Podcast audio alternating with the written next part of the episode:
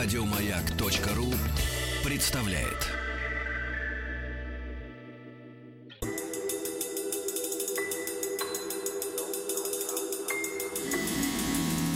Объект 22.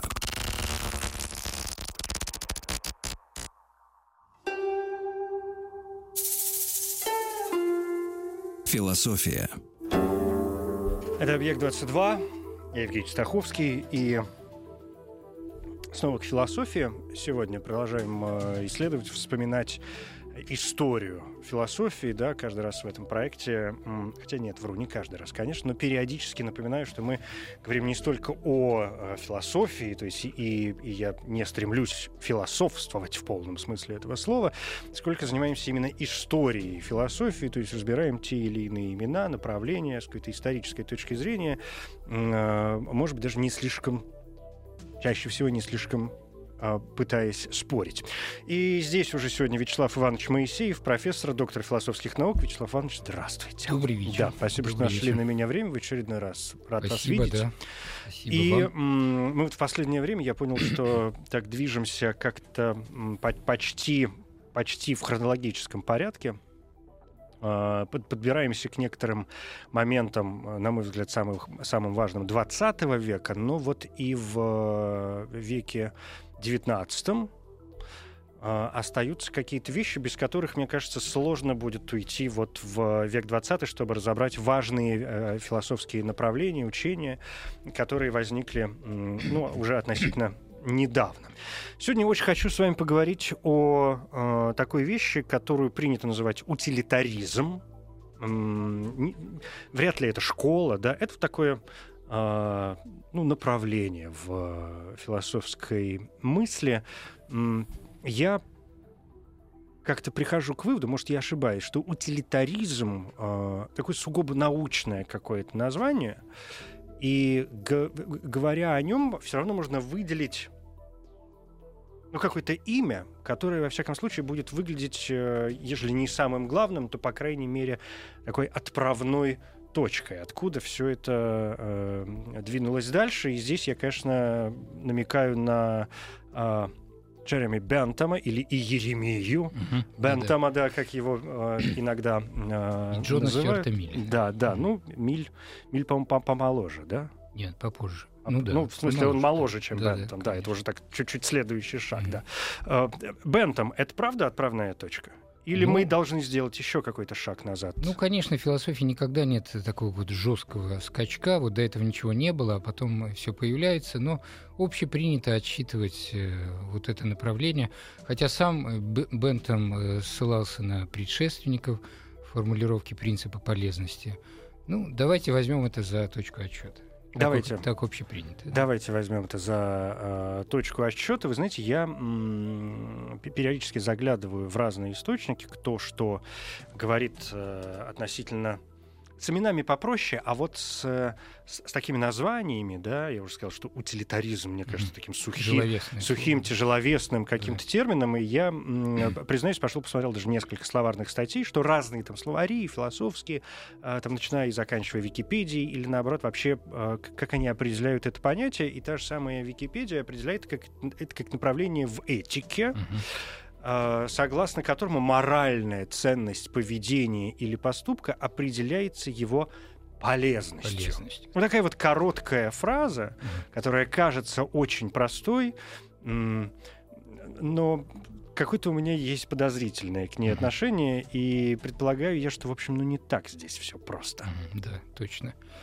Ну, э, вот если попытаться посмотреть на какую-то основную идею этого направления, да, то это, в общем-то, да, направление мораль, моральной философии, которое предполагает определенную процедуру принятия решения. Субъект совершает действие, э, попадает в ту или иную ситуацию, и перед ним встает проблема выбора. Какое действие совершить, какое как бы наиболее оптимально в данной конкретной ситуации. И утилитаризм предлагает здесь определенную методологию. Как нам нужно выбирать вот такое наиболее оптимальное действие. То есть, во-первых, это телеологизм, так называемый телеологизм э, от греческого «телес» — цель, э, то есть он как бы предполагает, что здесь важно не само действие, сколько вот результат этого действия, его последствия. Ну, поэтому... польза, польза, польза, да, да. Ути, ути, но, но польза, да, польза, польза это как бы еще немножко другой. То есть э, схема такая: действие, его последствия и оценка этих последствий с точки зрения какого-то критерия. Вот этот критерий это и есть вот э, полезность этого действия, да. Э, и, в принципе, как бы мы берем разные действия, их последствия, выносим э, какие-то оценки этих последствий и выбираем то, которое дает максимум из этих оценок. Вот такая общая схема максимизации, да, максимизации. И тут сразу возникает как бы множество возможных вариаций. Во-первых, по какому эталону, с точки зрения какого эталона мы оцениваем эти действия – и здесь возможно как бы э, разные уже направления утилитаризма. Э, такой наиболее как бы простой эталон – это удовольствие. То есть оцениваем действия с точки зрения того, насколько они приносят удовольствие, насколько они благоприятны и насколько они избавляют от страданий. Здесь утилитаризм тесно связывается с гедонизмом. То есть гедонизм – вот направление, которое высшей ценностью человека считает удовольствие – Чуть более тонкая версия уже вот этого критерия оценки – это эвдемонизм, то есть счастье. То есть не просто удовольствие, а вот уже более тонкое, душевное удовольствие, да, которое может быть связано э, с какими-то семейными отношениями, с какими-то элементами, там, допустим, интеллектуального, более тонкого удовольствия. Там. Да, но каждый субъект, каждый индивид стремится к Э, к тому, что он считает своим собственным счастьем. Не, не, не бывает же э, понятия да, счастья вот тут... такого всеобщего. А вот тут как раз возникает еще третья вариация этого эталона. Давайте встанем на точку зрения не просто отдельного субъекта, потому что это звучит слишком эгоистично, а встанем на более беспристрастную, коллективную такую точку зрения и э, как бы Э, начнем оценивать действия, ну, как бы с позиции такого более незаинтересованного наблюдателя, который способен учитывать э, разные подходы, более интегральную как бы позицию, перспективу такую. И здесь э, оценка, критерии оценки уже гораздо более рационалистичные. Это вот именно максимальная польза для максимального числа людей, как бы такая классическая формула. Так что вот это первая разновидность вида утилитаризма по степени тонкости или грубости эталона оценки. И начинался он так более грубовато, например, у того же э, Бентома, который э, практически отождествлял пользу с удовольствием и отсутствием страданий. А вот у Милля э, на первый Это план... второе важное имя. Да, да, больше выходят уже более э, тонкие, вот такие вот эвдемонические как бы аспекты и рациональные аспекты оценки. Второй вид, э, так сказать, классификации – это какая стратегия максимизации э, предполагается вот этих вот оценок, которые выносятся. И здесь выделяют э, ну, три, пожалуй, направления. Это утилитаризм действия, так называемый, утилитаризм правила и утилитаризм предпочтений. Значит, Действие, вот что... правила и предпочтения. и предпочтения. Да, вот что это такое? Значит, утилитаризм действия предлагает оценивать Э, конкретные действия в конкретном контексте с точки зрения вот того или иного критерия полезности. То есть прямо само действие. Э, ну вот, допустим, допустим, например, врач встает перед дилеммой, э, сообщать ли смертельно больному человеку, пациенту о его диагнозе. Да? Здесь сталкиваются как бы конфликт происходит таких двух норм. С одной стороны, это норма правдивости – а с другой стороны норма милосердия. Да? Выполнение одной отрицает другую. Как предлагает утилитаризм действия в этом случае поступать? Э, надо рассмотреть все возможные последствия, которые могут возникнуть для этого конкретного пациента в конкретной ситуации. Например, пациент ну, психологически неустойчив, очень тревожен, и, допустим, вот эта информация смертельном заболевании ну, нанесет такой психологический удар человеку, что практически резко ускорит, там, например, развитие этого заболевания. И в этом случае тогда выбирается э, вот, действие, ну вот э, ложь во спасение. Да? Если же мы имеем дело с другим человеком, устойчивым, как бы, которого, наоборот, мобилизует, допустим, эта информация, то здесь надо, наоборот, э, сказать правду этому человеку. И отсюда, видите, получается, что как бы жестких норм нет – ни норма правдивости, ни норма милосердия не являются, по большому счету, какими-то императивами действия.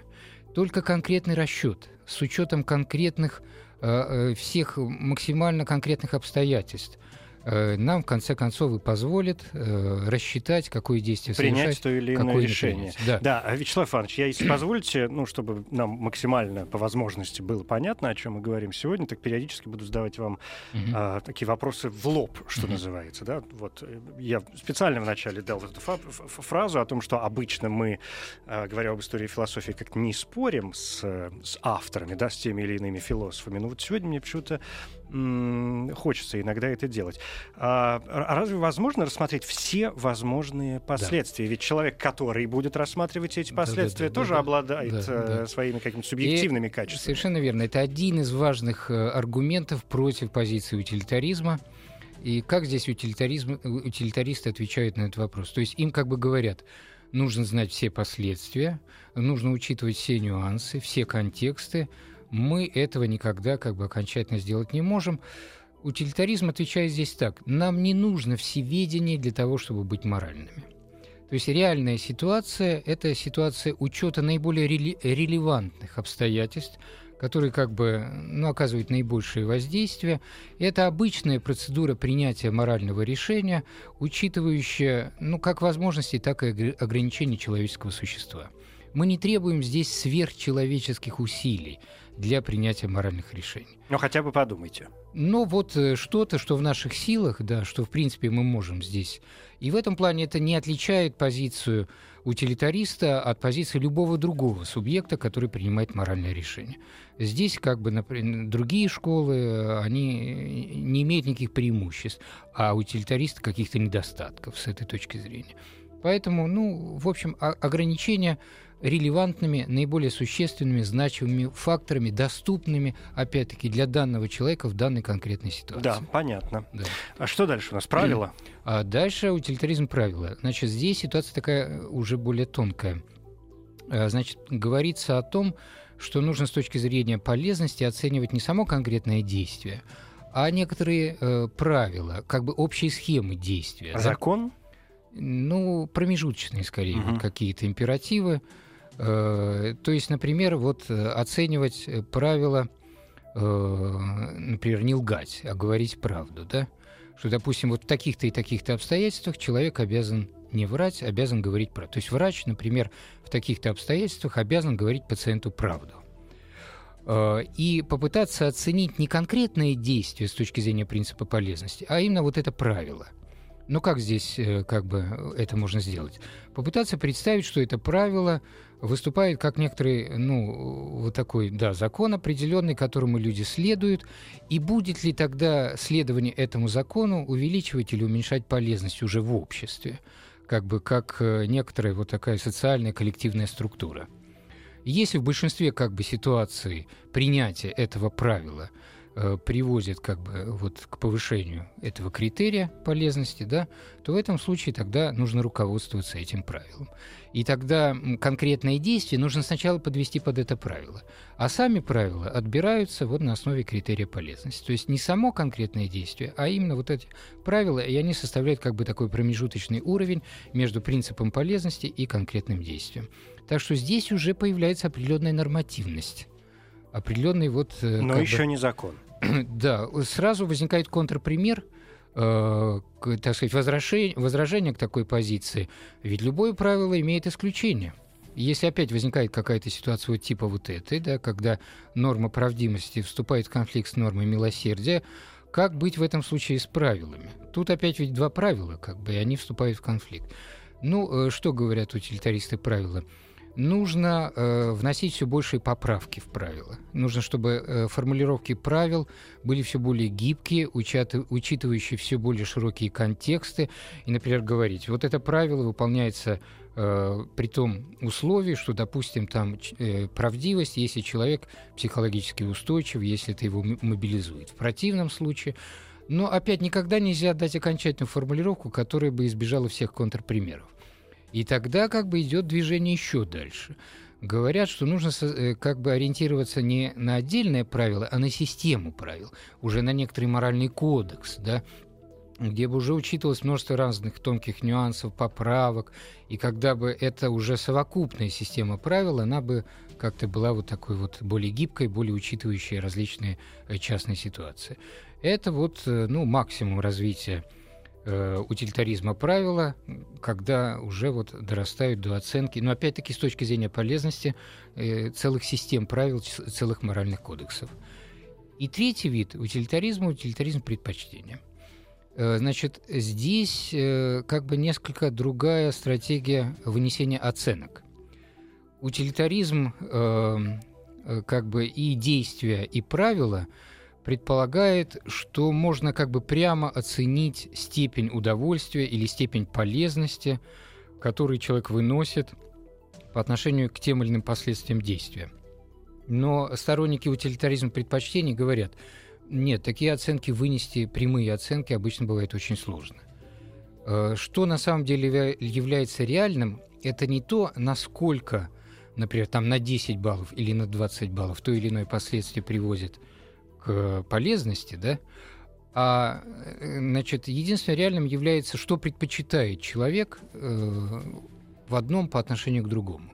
То есть переходит как бы не на язык чисел, как бы, а на язык отношений отношение предпочтения. А предпочтительнее, чем Б.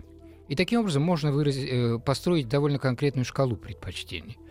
Э, как бы, и с этой точки зрения оценить, например, что более полезно, что менее полезно, не в абсолютных как бы, оценках, а вот по такой порядковой как бы, шкале, она уже гораздо более конкретна. У конкретного человека всегда можно такую шкалу достаточно как бы четко выстроить э, по отношению к конкретным ситуациям, конкретным ценностям.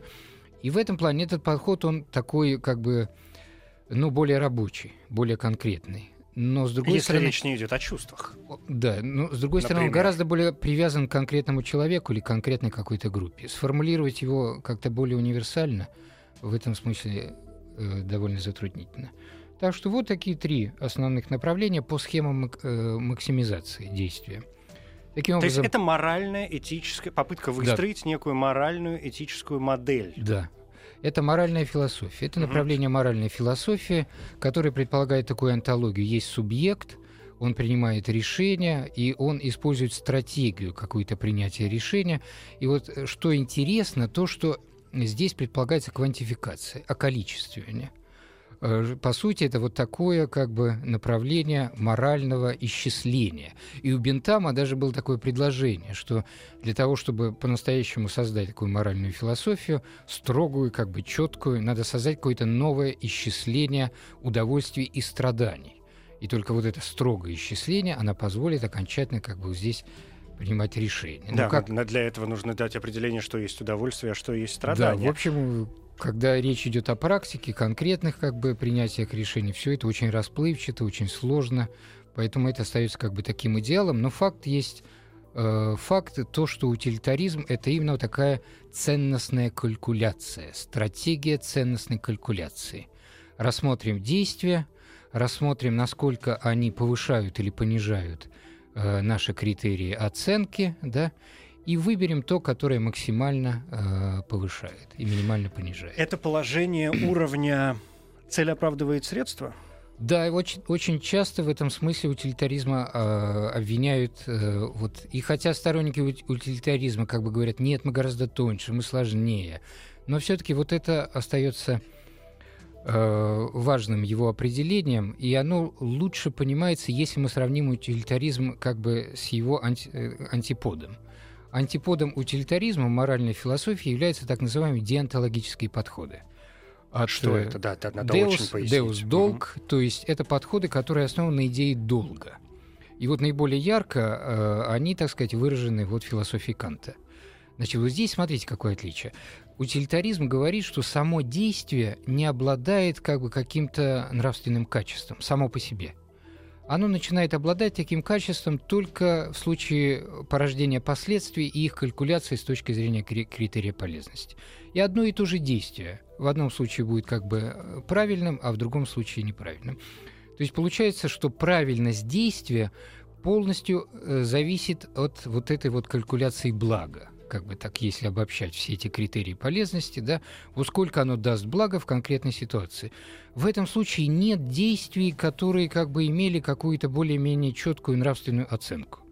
То есть, например, убить человека, соврать, или, например, помочь человеку, или говорить правду, все это само по себе не имеет никакого нравственного качества – никакой как бы внутренний какой-то... Это просто действие, да? Это просто действия, пустые, нейтральные угу. действия, которые начинают наполняться каким-то нравственным цветом, будучи встроенными вот в этот вот э, оценочный контекст, и все. Диантологический подход говорит, нет, нет, нет. У действий самих по себе есть некоторый как бы вот цвет, моральный цвет, независимо от того, в какой контекст они встраиваются. Ну и откуда исходит этот цвет, это вот еще э, тоже важная характеристика, то, что утилитаризм выражает так называемое эмпирическое, направление эмпирической этики. А, а деонтологический подход противоположный ему так называемую формальную этику. Вот что это значит? Э, эмпирическая этика, она утверждает, что э, как бы вот нравственные э, определения, они рождаются как бы из материала обобщения – из конкретных фактов моральной жизни людей, когда мы наблюдаем за, эту, за этой жизнью и как бы обобщаем те конкретные процессы, которые там происходят. В этом смысле мы как бы всегда привязаны к этой фактологии эмпирической жизни, да, и не можем слишком над ней подняться, и мы всегда как бы э, строим наши э, моральные и нравственные конструкции, ну, как зависимо от этой, э, этой фактологии, этого эмпиризма. Формальная этика говорит нет, есть некоторые универсальные нравственные законы, которые по большому счету им как бы, так сказать, э, наплевать на то, что там происходит в этих фактах.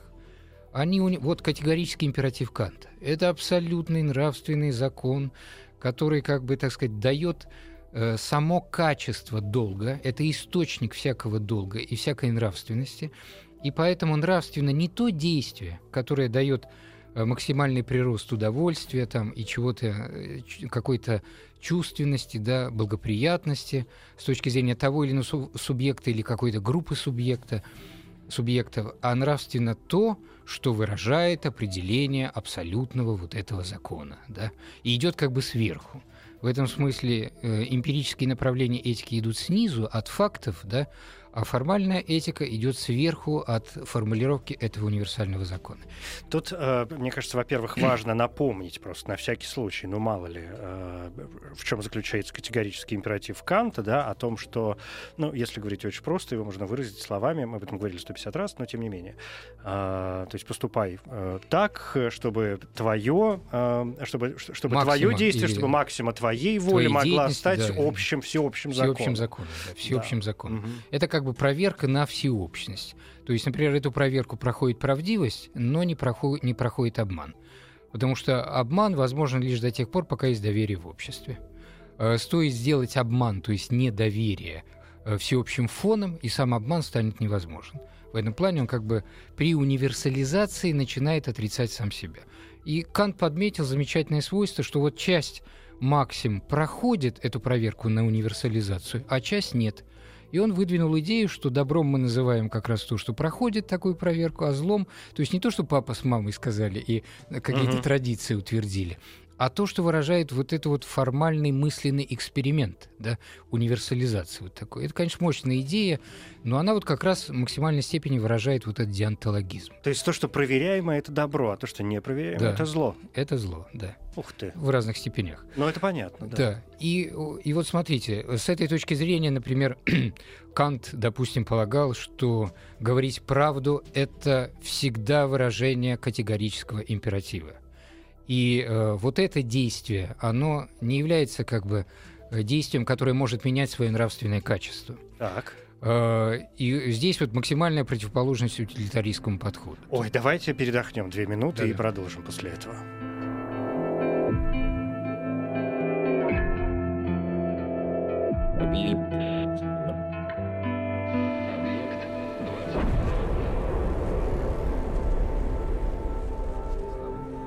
Объект 22.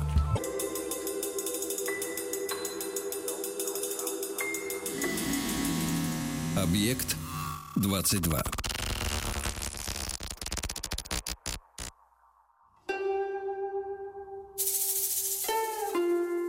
Философия.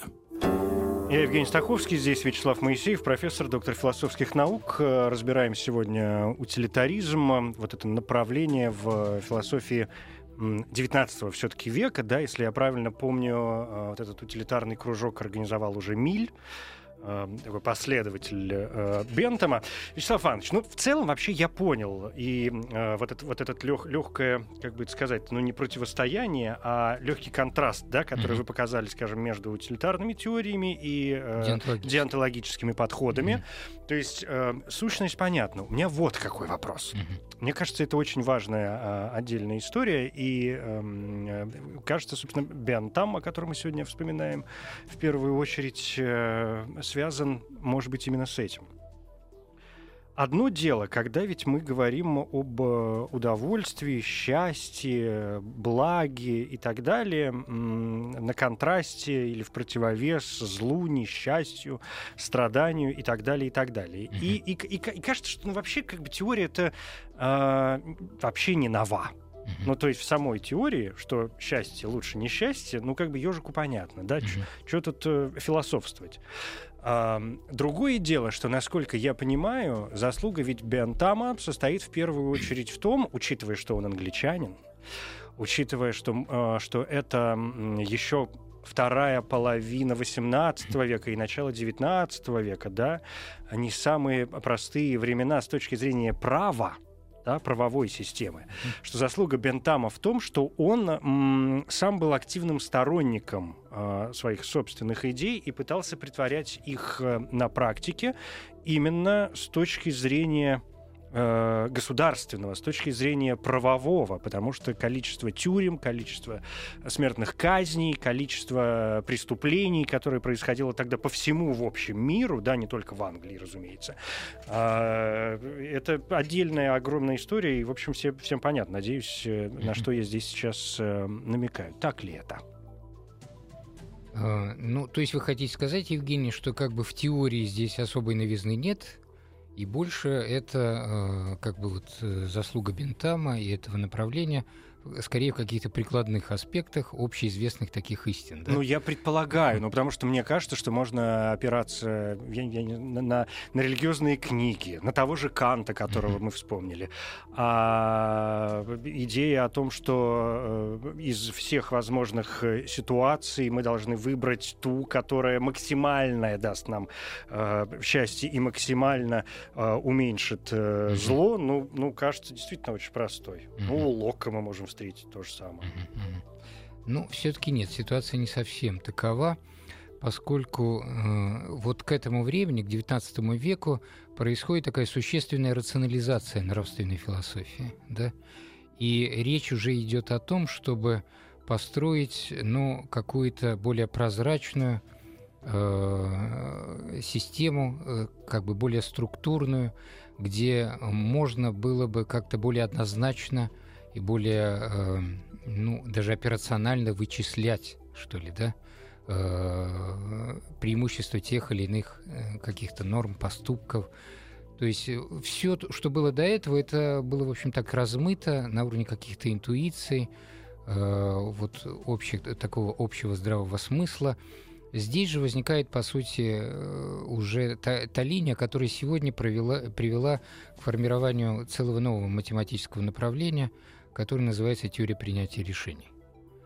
И это очень мощное как бы, направление, э, где э, строятся сложные математические модели э, именно субъектных вот этих вот действий, разные подходы существуют. И если бы не было вот этой утилитаристской линии рационализации процедуры принятия субъектом решения и какого-то уже подхода к выходу вот каких-то ну, предматематических таких вот э, конструкций, структур, да, то это направление как бы никогда бы не развилось. Поэтому э, по содержанию, может быть, да, но возникает какая-то очень мощная персонализация, структуризация, доведение до какой-то уже процедуры, более четкой такой процедуры.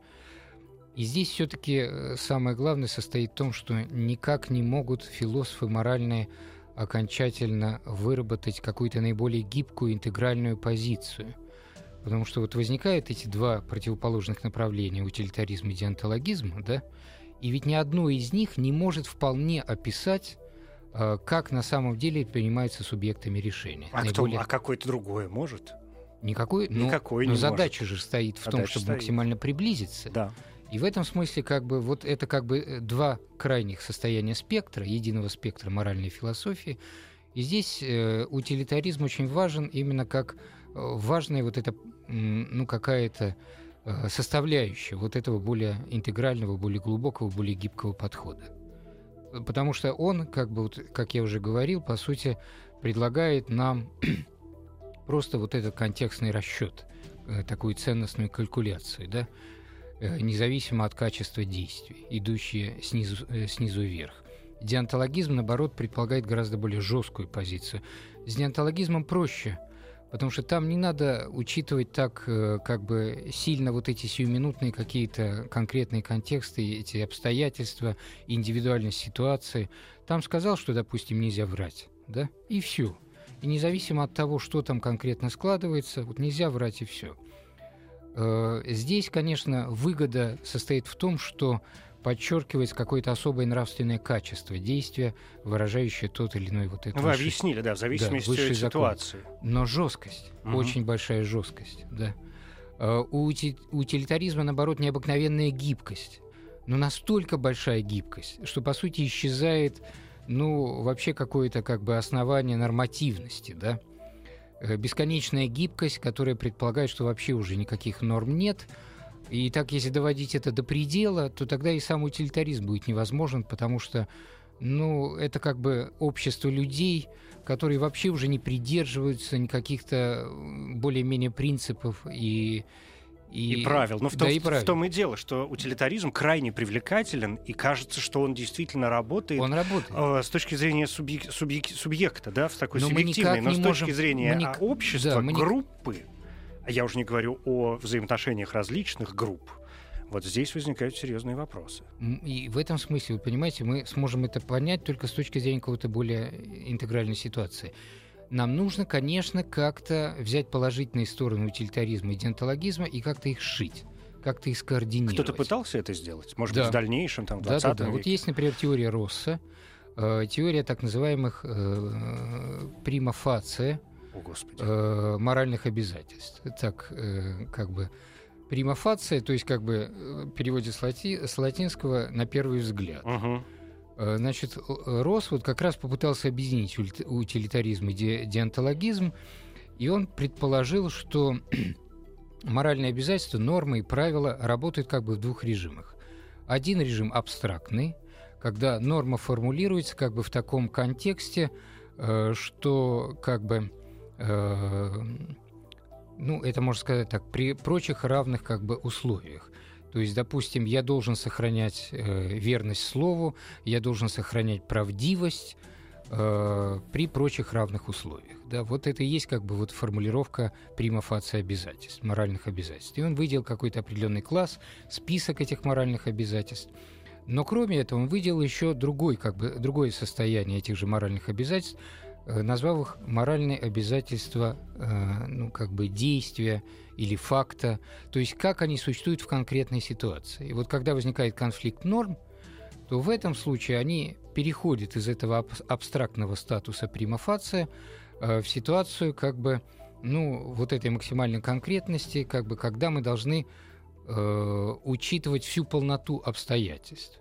И здесь происходит уже конкретный выбор той или иной нормы э, с опорой и на элементы ценностной калькуляции, и на элементы интуитивности. То есть правильно ли я понимаю, если пойти к каким-то примерам, ну вот то, что первое мне пришло в голову, раз уж мы говорим о критических каких-то ситуациях, э, это действует приблизительно следующим образом.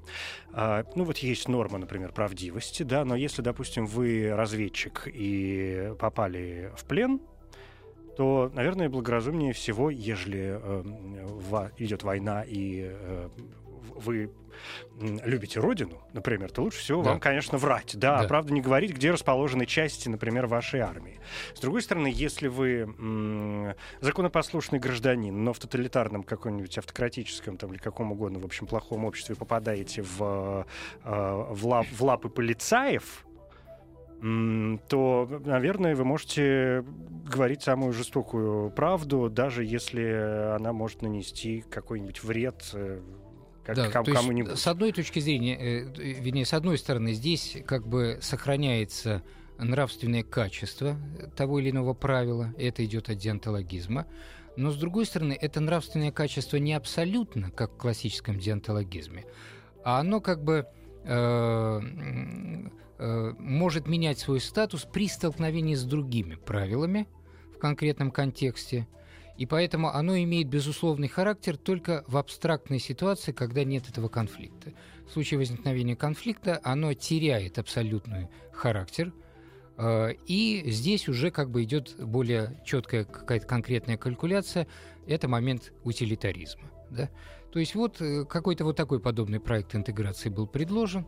Я не думаю, что этот э, как бы проект такой вот э, наиболее оптимальный, но это вот то, что реально как бы существует среди э, вот как бы вот этих вот этических направлений. И вот здесь я хотел бы высказать как бы свое мнение, в каком направлении стоило бы двигаться для того, чтобы как-то вот э, все-таки более глубоко и полно сблизить э, эти, две, эти два подхода. Понимаете, дело состоит в том, что не удается сформулировать такой высший нравственный закон, нравственный принцип, который был бы достаточно гибок для того, чтобы он мог учитывать конкретные контексты. Э, формулировка, которая дана была Кантом, жестковата. Императив имеется Императив. В виду она, да. она не позволяет как бы э, э, применять те или иные конкретные принципы в конкретных обстоятельствах, в конкретных ситуациях.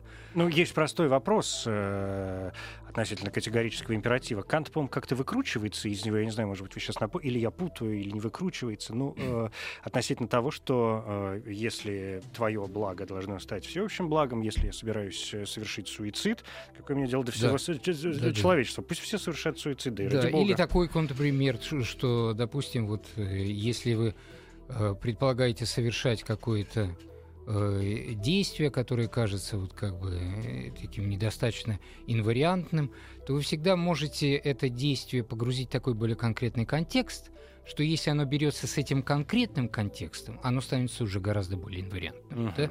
То есть если я не просто допустим, э, выражаю какое-то правило правдивости, да, а если или, или наоборот лжи, Э, отказ от правила правдивости. А если я говорю, что я должен э, сказать пациенту неправду для того, чтобы сохранить его здоровье, и что это даст как бы, э, ну вот как бы э, окажется вот таким вот э, более нравственным да, состоянием, действием по отношению к конкретному виду пациентов, для которых правда будет разрушительна, то добавив вот этот конкретный контекст, вы как бы придаете такому действию в этом контексте гораздо большую инвариантность, с которой уже согласятся э, гораздо большее количество людей, чем если бы вы брали вне этого контекста просто идею лжи. Да? Поэтому здесь тоже как бы вот э, ситуация такая неоднозначная. И в этом смысле, вот, да, еще вот посмотрите на утилитаризм, э, Почему, например, его принципы полезности не распространяются на само действие, а только на последствия этого действия? Потому что утилитаризм в этом плане более эгоистичен. И он в этом смысле вот формулирует такие критерии оценки, как гедонизм, эвдемонизм, счастье, удовольствие, которые как бы не настолько интегральны, чтобы оценивать э, какой-то более широкий контекст, например, состояние субъекта, э, когда а, ну он да, совершает... Мы все можем сойти с ума, в конце концов. Философия. Вячеслав Иванович, у нас есть еще несколько минут. Продолжим говорить об э, утилитаризме. Я, с вашего позволения, э, попробую вернуться в какую-то политическую почву, потому что э, при всех кажущихся и вообще очень привлекательных да, сторонах э, утилитаризма и даже при, при, при, при правильности какой-то вот э, э, с первого взгляда возникающей, все равно э, появляются какие-то вопросы, которые ну вот мне они же должны были вот эти люди, Бен, там, да, Милли, они, это же люди, образованнейшие люди, которые, э, они же сами себе задавали вопросы, чтобы понимать, как им нужно выкручиваться из тех или иных, может быть, заблуждений даже, да, или вопросов, которые они сами себе задавали, для того, чтобы разрабатывать э, свою теорию дальше. И, э, опять же, будучи вовлеченными в некоторый там политический, гражданский, в социальный э, контекст, наверняка они задавались э, вопросами, как это работает с точки зрения политики, потому что, но э, ведь правда возникают вопросы, приводящие к, к конфликту предпосылок и последующих э, заявлений. Потому что, э, ну, например, возникает э, конфликт с точки зрения политика человека. Если человек идет во власть, а, для того, и, и э, для того, чтобы сделать жизнь, например, и людей вокруг лучше. Но приходя во власть, он в том числе, получается, делает э, жизнь лучше себя самого, то нету ли здесь некоего противоречия? Ну, конечно. Вот это как раз противоречие между диантологизмом и утилитаризмом. И вообще-то политика, она, может быть, не слишком много таких противоречий дает. А вот как раз э, начиная там с Макиавелли, да, э, сфера политической деятельности – это в максимальной степени, мне кажется, выражение как раз философии утилитаризма. И тут особых конфликтов не возникает. Вот конфликт начинает возникать, когда мы переходим к таким более нравственным сферам деятельности, где как-то вот люди все-таки придерживаются в большей степени э, чувства долга, обязательства, да, и, может быть, ими двигало как раз э, побуждение утончить утилитаризм, особенно это присуще Милю, и вывести его за границы все-таки вот таких более жестких эгоистических каких-то структур, и тем самым способствовать и э, какому-то облагораживанию политической деятельности. Потому что он доходил до того, что Э, всячески восставал против грубых каких-то интерпретаций утилитаризма и говорил, что оно вполне, например, э, соответствует христианскому вероучению и золотому правилу этики. То есть и христианские проповеди Христа, допустим, и э, основные нравственные максимы, все это можно с его точки зрения вывести из более тонкой, благородно понимаемого утилитаризма. И поэтому вот это была очень такая линия, э, как бы поднять утилитаризм, поднять его до какого-то высшего регистра. И вот здесь как раз мне кажется, что это очень верно. Но вот как его поднимать? И вот тут я как раз хотел э, сказать, э, немножко закончить эту мою предыдущую как бы, да, тираду. Э, мне кажется, что есть какой-то именно высший регистр э, представления утилитаризма. Э, то есть пока нормы не встречают конфликта, все нормально. Здесь как бы ситуация понятна. Как только нормы встретили конфликт, мы ничего не можем иного сделать, кроме как рассчитывать. Да, здесь калькуляция неизбежна, потому что мы переходим от качественной ситуации к количественной. Мы должны выяснить, насколько реализация одной нормы дает преимущество по сравнению с реализацией другой конфликтной нормы. И другого способа, кроме как к обращению более тонких количественных методов, в этой области нет. Поэтому конфликт норм – это перевод моральной философии из области качества в область уже количественных оценок. В этом великая правда утилитаризма. Но э, вот эта линия Милля, она как раз выражает идею того, что э, правильная количественная как бы тенденция в области калькуля... калькуляции нравственной философии должна сопровождаться подъемом того критерия, с точки зрения происходит, которого происходит вот эта калькуляция. И вот здесь, к сожалению, кантовский подход, он, с одной стороны, и намекает, но, с другой стороны, вот в такой четкой формулировке, как она дана у Канта, не позволяет выразить э, этот более гибкий критерий, более благородного, что ли, такого утилитаризма. Вот в этом плане мне, я хочу высказать гипотезу, угу. определенную гипотезу, предложить нашим слушателям ее для размышления. Мне кажется, что в конце концов утилитаризм может бы, мог бы быть поднят на более высокую стадию и вполне примириться с диантологизмом, если бы он взял такой критерий, который бы проникал в любой контекст, который проникал бы и в состояние субъекта, и в коллективность, и в оценку действия, и его последствий, и мог бы выражать состояние категорического императива и тех или иных конкретных максим как его проявлений. То есть проблема в том, что тот критерий, который дают утилитаристы, он не слишком всепроникающий он не может учесть всех тонкостей. И если мы доведем этот утилитаристский критерий до вот такой гораздо больше гибкости и тонкости, и чувствительности к более тонким субъектным структурам, социально-субъектным структурам, то мы получим здесь гармонизацию и вполне э, с деонтологическими подходами. Но что это может быть? Что это может быть? Я предлагаю такую, ну, стартовую идею для дальнейшего размышления, как идею богатства бытия богатство субъектной жизни. Понимаете, в конце концов мы руководствуемся тем, чтобы полнота нашей жизни, ее богатство и степень развитости э, не терялись а как бы приобретали в еще большей степени. Да. И это настолько интегральный характер, что он может включить и низшие регистры, выражаемые утилитаризмом, и гораздо более высокие, выражаемые диантологизмом. Поэтому надо оставить эту квантификационную оценочную схему, но поднять критерии оценки на гораздо более универсальное звучание. Это вот. интересный вопрос, но, правда, здесь возникает сразу другой вопрос, действительно ли каждый человек стремится к собственному счастью, но это еще один вопрос для размышления. Спасибо. Вячеслав Спасибо Моисеев, большое. профессор доктор философских наук. Спасибо.